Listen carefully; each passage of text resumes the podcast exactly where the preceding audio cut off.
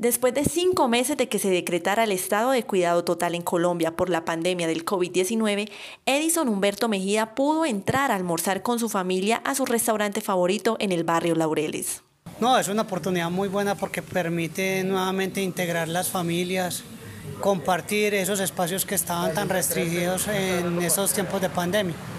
Y todo eh, conlleva siempre a, a que haya autocuidarnos si se hace de forma responsable, excelente. Mejía ve con buenos ojos esta reapertura económica, espera su continuidad sin dejar de lado el cuidado personal. Requiere un compromiso ciudadano y un compromiso de cada uno con el autocuidado.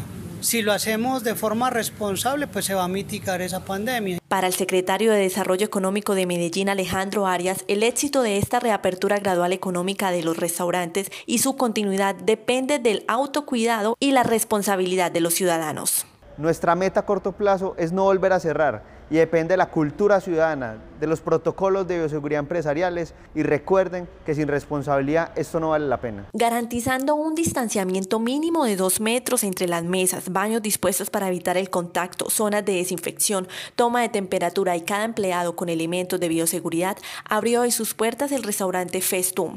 Sandra Betancourt, administradora. Tenemos el protocolo de seguridad, eh, se hace desinfección de las personas al entrar, se les entrega una bolsa para que depositen sus tapabocas al momento de, de consumir sus alimentos para que no los pongan sobre la mesa. Tenemos información por todo el local, tenemos habilitadas pues todas las medidas de seguridad para que ellos puedan hacer uso de ellas. En el primer día de reapertura económica gradual, los dueños de restaurantes vieron temor y precaución por parte de los ciudadanos. En la jornada ha predominado los domicilios por encima de la presencialidad, pese a que ya no hay pico y cédula para los habitantes. Es un proceso. Es un proceso y creo que va a tomar su tiempo que la gente vuelva a, coger confianza, quiera otra vez estar en sitios públicos. Eh, creo que nos toca tener paciencia y seguir esperando. Más de 6.000 restaurantes de Medellín abrieron sus puertas. Los gimnasios, moteles e iglesias se integrarán a la vida económica a partir de la segunda semana de septiembre, informó para Espacio Urbano Julie Sepúlveda.